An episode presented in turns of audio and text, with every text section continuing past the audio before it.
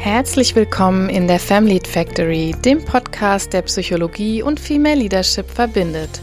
Mein Name ist Silke Rouge, ich bin Psychotherapeutin und Coach und ich möchte dir helfen, dich selbst besser zu verstehen, damit du mit einer guten Lebensqualität in Führung gehen kannst.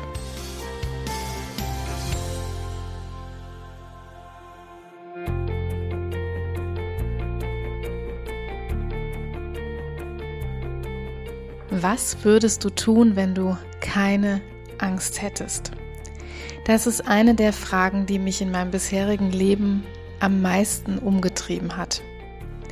Ich begrüße euch ganz herzlich zur heutigen Folge des Family Factory Podcasts. Schön, dass ihr eingeschaltet habt und schön, dass euch diese Frage anscheinend auch interessiert hat, dass ihr euer Interesse geweckt hat und ähm, ja, warum ist das so eine Frage, die mich so stark umgetrieben hat? Weil sie so ganz anders gestellt ist als die Fragen, die wir sonst so diskutieren. Das sind Fragen wie, was hast du denn noch so vor? Oder was sind deine Ziele? Oder welche Vision hast du? Was diese Fragen gemeinsam haben, die Fragen nach einer Zukunft, die die Angst quasi schon mit einberechnet hat. Diese Fragen meinen eigentlich, was bleibt denn als Ziel übrig, wenn wir all das rausnehmen, wovor wir Angst haben? Ich weiß nicht, wie es euch geht, aber ich habe mir im Nachgang zu dieser Frage die ganze Zeit denken müssen, Mensch, vielleicht hält mich die Furcht ja tatsächlich von etwas total Spannendem ab. In der heutigen Folge, da möchte ich deshalb dich ein bisschen aus der Reserve locken. Ich möchte dich genau da abholen, wo du stehst, bei deinen Ängsten, bei deinen Themen, in deiner Jobsituation. Das Schöne ist, du darfst all die Fragen und Gedanken, die heute vielleicht so aufkommen, gut und gerne als Platzhalter verwenden und deine eigene Geschichte einpflegen. Aber jetzt legen wir mal los. Ich habe wie immer ein paar Denkanstöße mitgebracht. Vorab möchte ich mich kurz generell mit dem Thema Angst und ein paar Fakten dazu auseinandersetzen. Als Psychologin, da habe ich natürlich nahezu jeden Tag mit diesem Thema zu tun, denn es gibt kaum eine andere Emotion, die Menschen so stark lähmen und einschränken kann.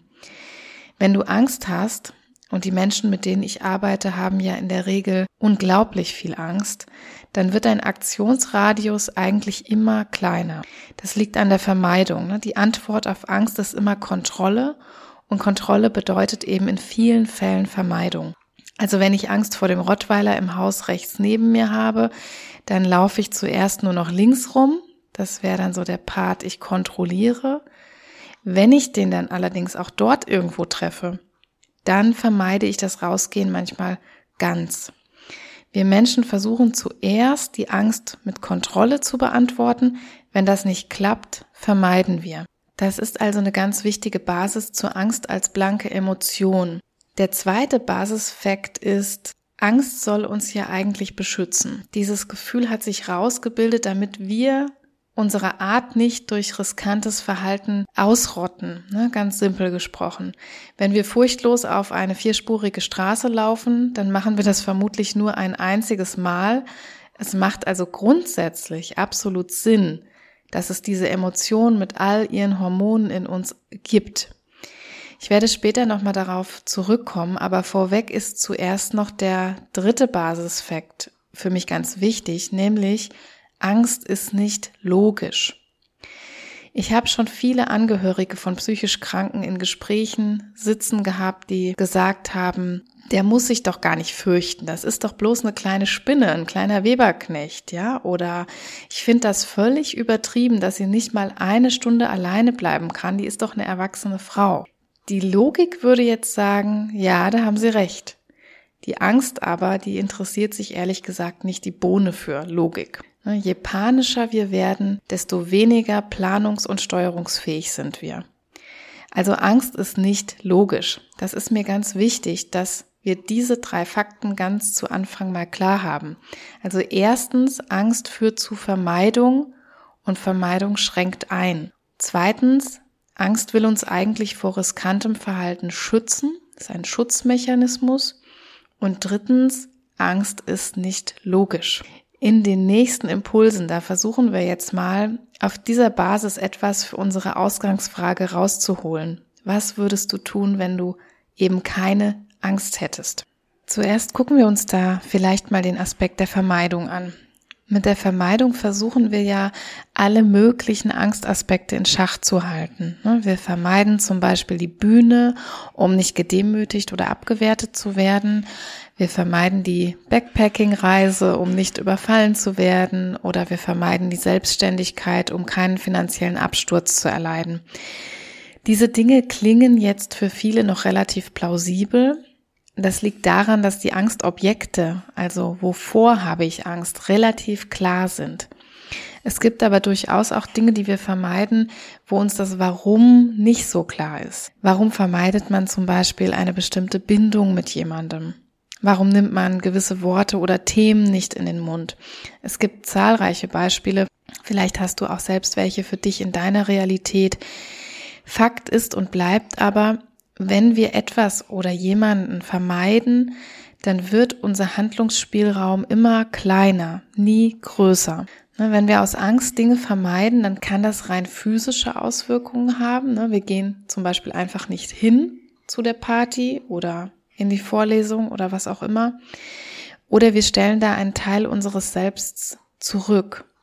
Und das ist jetzt man kann das so oder so sehen, aber in meinen Augen ist das die noch viel schlimmere Variante. Warum? Weil ich mich in einen Zustand der dauerhaften psychischen Anspannung versetze. Vielleicht erinnert sich die eine oder andere an die Folge zum Veränderungsmanagement. Da ging es unter anderem kurz um den Job unseres Gehirns. Dieses verzweifelte Ding versucht ständig ein Kohärenzgefühl herzustellen. Und nun haben wir da etwas in unserem Selbstbewusstsein im wahrsten Sinne. Zum Beispiel, ich fühle mich mit dem mir gegebenen Geschlecht total unwohl. Ich würde das auch gerne jemandem erzählen. Aus Angst stelle ich das jetzt aber um. Ich stelle mein Blickfeld so um, dass ich vermeide, darüber zu sprechen. Ne, das Ding ist aber eben jetzt, nur weil ich die Augen zumache, ist ja die Geschlechtsidentität nicht weg. Nur weil ich die Reflexion über ein Thema vermeide, ist ja dieser Punkt nicht vom Radar verschwunden. Wir können solche Punkte aber aus Vermeidung tatsächlich buchstäblich aus den Augen verlieren. Ihr merkt jetzt vielleicht, ne, ich lasse kein gutes Haar an der Vermeidung und so ein bisschen liegt das natürlich in der Natur der Sache. Verhaltenstherapeutinnen, die mögen kein Vermeidungsverhalten. Es hemmt, es macht immobil und es lässt Störungen weiter bestehen. All das möchten wir nicht für unsere Patientinnen. Wichtig ist mir aber an dieser Stelle in diesem Podcast, wir können das ja machen. Ne? Wir können und dürfen Dinge vermeiden. Wir sind ja mündige Erwachsene. Nur dürfen wir uns einfach nicht wundern, wenn das verdammt viel Energie kostet. Also jemand muss ja dieses Ich sehe was, was du nicht siehst, Spiel ja versorgen. Ne? Und das ist eben unser geistiger Apparat. Also ich weiß, da ist irgendwas in meinem Selbst, irgendwas, das ich gerne tun würde oder sagen würde oder ausprobieren würde, aber ich vermeide es darüber zu reflektieren oder das umzusetzen, dann kostet das ganz viele kognitive Männchen da oben drin, die schippen den ganzen Tag dafür. Vielleicht zum Schluss ein kleiner Tipp noch dazu. Also mir hat das seinerzeit sehr, sehr, sehr geholfen. Wenn wir nicht gleich schaffen, die ganze Vermeidung aufzulösen, und das ist häufig der Fall, häufiger als wir vielleicht denken, ne, dass das einfach noch zu viel verlangt ist, wenn wir da einen Punkt haben, den wir vermeiden oder eine Sache, die wir nicht umsetzen aus lauter Angst und wir vermeiden das, dann ist es manchmal zu viel verlangt, die komplette Vermeidung aufzulösen. Dann kann es aber auch dir vielleicht helfen, erstmal nur das Denken über deine Wünsche, Ziele, Bedürfnisse etc. nicht mehr zu vermeiden. Ja, das ist ein Unterschied, ob wir uns erlauben, überhaupt mal wieder unzensierte Gedanken zu haben oder ob wir diese Themen gleich komplett wegpacken. Gerade bei Frauen beobachte ich häufiger, dass die letzteres machen. Also weil sie schon fast so ein bisschen Angst vor der eigenen Courage haben. So nach dem Motto, äh, oh Gott, wenn ich das alles so genau durchdenke, dann könnte das am Ende noch Realität werden. Ne? Vermeidung dient also letztlich, ist auch ein, ein psychisch dienlicher Prozess. Und zwar dient Vermeidung letztlich auch immer dazu, nicht die Büchse der Pandora zu öffnen. So könnte man es mal metaphorisch übersetzen. Ganz, ganz viele tolle Impulse und Inspiration findest du zu diesem Thema übrigens auch in dem Buch von Katharina Marisa Katz. Das heißt einfach machen, einfach gründen. Das ist wirklich ein ganz, ganz lohnenswertes Buch, wo du mal reinschauen kannst, wenn du magst. Das ist ein Buch, in dem 20 oder ich glaube sogar mehr, aber mindestens 20 Gründerinnen über ihren Weg berichten und die sprechen natürlich auch darüber, was sie vorher so alles vermieden haben. Also wenn dich dieses Thema Vermeidung, besonders vielleicht in, im Hinblick auf Selbstständigkeit und Gründung interessiert, dann ist das wirklich ein sehr empfehlenswertes Buch, in das du gerne mal reinschauen kannst. Ich verlinke das für alle Interessierten auch gerne nochmal in den Show Notes. Im zweiten Impuls, da möchte ich jetzt mal auf die Angst als Schutzmechanismus nochmal eingehen. Angst soll uns ja so vor Gefahr und Risiko warnen. Hormone werden ausgeschüttet. Wir sind vorbereitet auf Kampf, Flucht oder Erstarren. Das sind jetzt aber natürlich die Notmechanismen. Wenn wir wieder eher so in die Angst vor eigenen Projekten reingehen, dann müssen wir etwas kleiner denken sozusagen.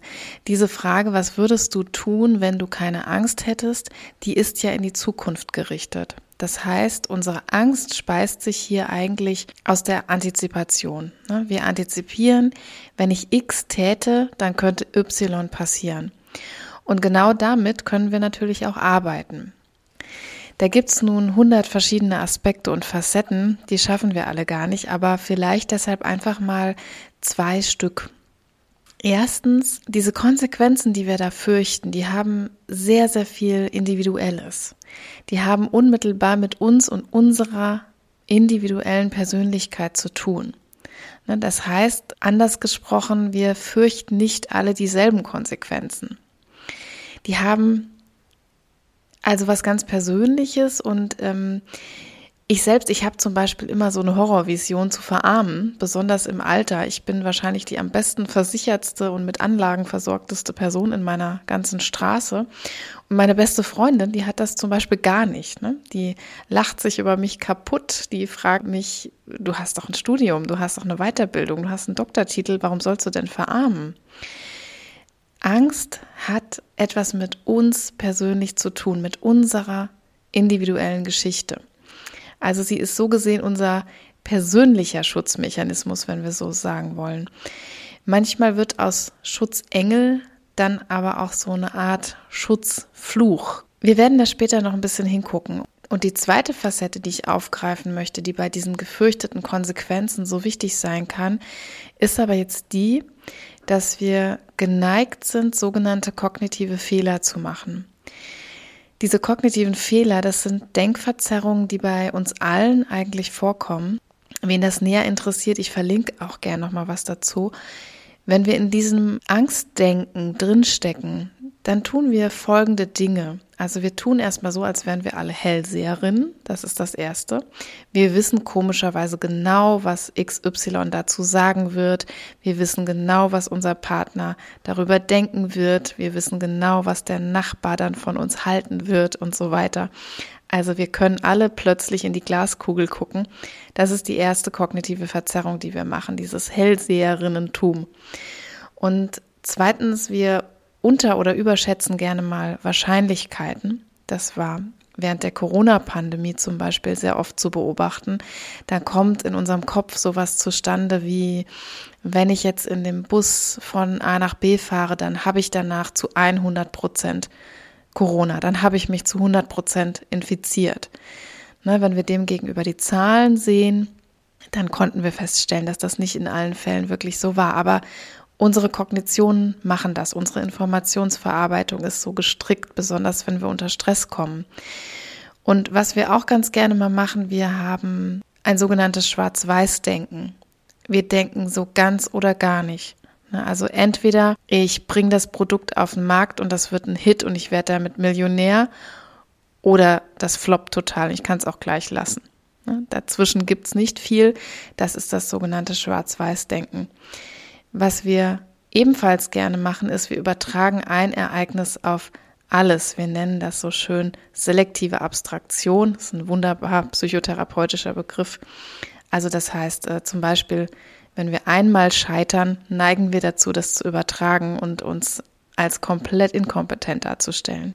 Und last but not least, wir katastrophisieren auch häufig. Also die Konsequenz wird in unseren Gedanken total krass werden. Ne, wenn wir XY tun, dann bricht sozusagen äh, die Hölle los. Bei all diesen Verzerrungen ist es jetzt bei gesunden Menschen einfach nur wichtig, dass sie sie kennen. Ne? Also wenn man sie wahrnimmt und reflektiert, dann ist man relativ gut in der Lage, sich da wieder in die Waage zu bringen. An meinem Beispiel jetzt vielleicht, ich habe also diese Verarmungsängste und mit dem, was meine Freundin tut, macht sie genau das. Sie bringt mich aus der Verzerrung wieder in die Mitte sozusagen. Die ist auch Psychotherapeutin übrigens. Die hat das auch gelernt. Sie sollte das können und sie kann das auch gut. Die Erinnerung an Ausbildung und Expertise, ne, die bringt mich weg von der Katastrophisierung und bringt mich auch weg von diesen falschen Wahrscheinlichkeiten. Also summa summarum, diese Verzerrungen und die Furcht, die wollen mich vor bösen Konsequenzen schützen. Und diese Konsequenzen, haben wir gehört, haben mit uns persönlich ganz viel zu tun. Wir können uns jetzt also, egal was dein persönliches Thema eigentlich ist, einerseits mit diesen Gedanken auseinandersetzen, untersuchen, wo wir da eventuell aufgrund der Angst verzerrt denken. Wir können aber noch was machen. Und zwar können wir uns auch fragen, welcher Schutz eigentlich in unserem System noch Sinn macht. Ich erkläre das, da das eventuell noch nicht so auf der Hand liegt. Ich habe ja eben schon mal von diesem Schutzfluch gesprochen. Die Idee ist, dass wenn Angst uns vor etwas schützen soll, wir uns immer vergewissern sollten, ob das tatsächlich notwendig ist. Als Beispiel, Angst macht im Dschungel total Sinn, ne? wenn es dort giftige Schlangen gibt. Im Wald bei mir um die Ecke muss ich nicht unbedingt vor der Kreuzotter beschützt werden. Ein anderes Beispiel, alleinerziehende Mutter, die noch nie in die Rente eingezahlt hat, keine Ausbildung hat, die lebt in einem System, in dem Sorgen um Altersarmut gar nicht so abwegig sind, also durchaus Sinn machen können. Ne? Der Schutzmechanismus, der da anspringt, ist nicht so sinnlos wie in diesem ersten Beispiel. Im ersten wie im zweiten Beispiel aber, wenn das System, wenn die Erlebnisrealität berechtigte, reelle Ängste aufwirft, dann muss ich auch mit ganz reellen Faktoren arbeiten. Wenn es aber eben eher diese realitätsfernen kognitiven Verzerrungen sind, dann wird auch meine Arbeit eine psychische, dann wird es eine Mindset-Frage sein. Was mein Impuls meint, ist also ein bisschen Selektion zu betreiben was sind hier Fakten und gegebenenfalls kann ich andere Fakten schaffen, sodass die befürchtete Konsequenz nicht eintritt. Ne, Im Beispiel dieser alleinerziehenden Mutter kann ich mir vielleicht eine Ausbildung drauf schaffen, kann ich irgendwo eine Abendschule machen oder kann ich einen Nebenjob generieren oder kann ich irgendwo eine Kinderbetreuung bekommen, sodass ich arbeiten kann und so weiter. Das wären so andere Fakten, die ich schaffen kann. Und was sind aber auch unlogische kognitive Biases, von denen ich eben gesprochen habe? Wo mache ich mir Sorgen, die haltlos sind? Bei letzterem kann eben auch super gut ein Coach helfen. Das kann ich aus eigener Erfahrung sagen, denn die sind oft mega schwierig zu identifizieren einfach. Der oder die Coachin ist ja darin ausgebildet, mit dir rauszuarbeiten, wo du dir vielleicht selbst im Weg stehst. Also ich kann das nur wärmstens empfehlen. Ich habe mich selbst von einer Coachin unterstützen lassen und äh, habe so einiges entdeckt, was mich selbst künstlich limitiert hat.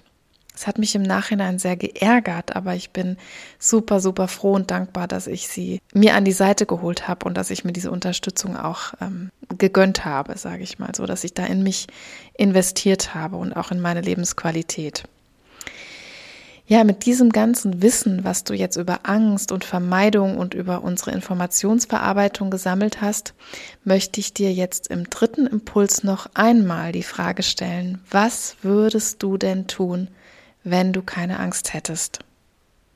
Und weißt du was, diese Frage ist total fies, denn wir haben immer Angst. Früher habe ich immer gedacht, der Clou wäre, die Angst zu verlieren und dann das zu machen, was ich machen möchte. Der Clou ist aber meines Erachtens etwas ganz anderes.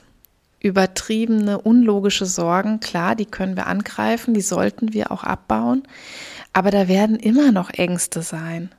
Wie überall im Leben gibt es auch in unserer Geschichte bei unserem Projekt ein Restrisiko. Es kann sein, dass meine Verwandten blöd reagieren, wenn ich mich oute. Es kann sein, dass meine Geschäftsidee floppt. Es kann sein, dass ich auf einer Weltreise überfallen werde. Es kann auch sein, dass ich nach sechs Monaten merke, oh, das Leben in Mallorca ist gar nichts für mich. Also ist die korrekte Frage doch eigentlich nicht, was würdest du tun, wenn du keine Angst hättest, sondern was wärest du bereit, auch trotz deiner Angst zu tun? Anders formuliert, was wäre dir so viel wert, dass du deine Angst dafür in Kauf nehmen würdest? Und hier am Ende dieses dritten Impulses bin ich eigentlich auch am Kern meiner Reise mit dieser Ausgangsfrage angelangt. Ich habe das wirklich so ein bisschen chronologisch aufgebaut, wie ich auch da durchgegangen bin, als ich mir diese Frage gestellt habe. In meiner Reflexion hat sich diese Frage eben umgeformt hin zu einem, was wäre dir so viel wert, dass du deine Angst dafür in Kauf nehmen würdest. Mir ist dabei eins wie Schuppen von den Augen gefallen, möchte ich mal so formulieren. Vielleicht geht es dir ja ähnlich. Ähm, Menschen, die Dinge umsetzen, wovor ich größte Ehrfurcht habe, die zum Beispiel alles auf eine Karte setzen und ein Unternehmen gründen oder die die Gender-Transformation vollziehen, weil sie sich in ihrem Geschlecht nicht wohlfühlen oder die ihr Bankkonto plündern und auf Weltreise gehen.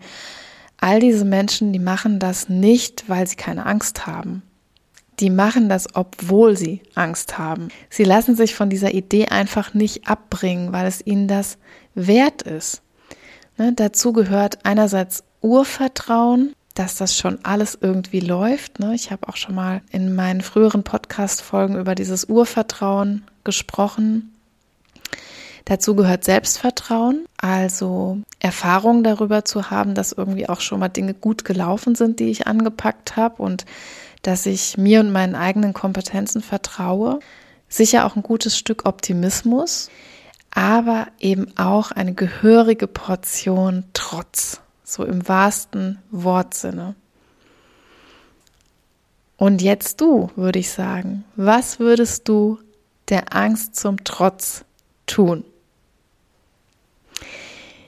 Ich freue mich sehr, wenn dir diese Folge gefallen hat. Vielleicht konnte sie dich inspirieren. Vielleicht kennst du aber auch noch andere Menschen, die durch diesen Podcast inspiriert werden können. Teile ihn super, super gerne in deinem Netzwerk, wer auch immer dir einfällt, wer davon profitieren kann. Ich freue mich sehr, wenn du den Podcast bekannt machst, wenn du ihn teilst, wenn du ihn erwähnst, wenn du ihn irgendwo postest oder kommentierst, wenn ich Beiträge auf Instagram hochlade beispielsweise. Ihr könnt aber auch in euren Podcast-Portalen, das geht ja zum Beispiel bei Apple oder auch bei Spotify ganz gut, den Podcast bewerten, auch eine Rezension dalassen. Das freut mich immer sehr. Ich lese auch tierisch gerne die Kommentare, die ihr da lasst in den sozialen Netzwerken. Ihr könnt aber auch auf meine Homepage kommen, www.famlead-factory.com. Da könnt ihr alles über meine Coaching-Arbeit und über Workshops lesen, die demnächst auch erscheinen werden. Ich kann schon mal so ein bisschen anteasern. Vielleicht der erste Workshop ist gar nicht mehr in so weiter Entfernung. Ich freue mich sehr, sehr, sehr. Da wird es um persönliche und berufliche Potenziale gehen. Und ähm, ja, auf der Homepage könnt ihr euch darüber informieren. Ich werde aber natürlich auch allen AbonnentInnen hier in dem Podcast als aller allererstes Bescheid geben, wenn der Workshop an den Start geht, beziehungsweise wenn es einen Termin gibt und wenn das Anmeldezeitfenster geöffnet ist. Ich freue mich riesig darauf, wenn es endlich soweit ist und ich hoffe auch, dass ihr dann alle zahlreich zu mir in die Family Factory kommt. Bis dahin wünsche ich euch erstmal eine wunderschöne Restwoche. Macht irgendwas Tolles und wir hören uns hoffentlich wieder hier nächste Woche, wenn es wieder eine neue Folge Family Factory Podcast gibt rund um die Themen der weiblichen Karriere. Ich freue mich auf euch. Tschüss.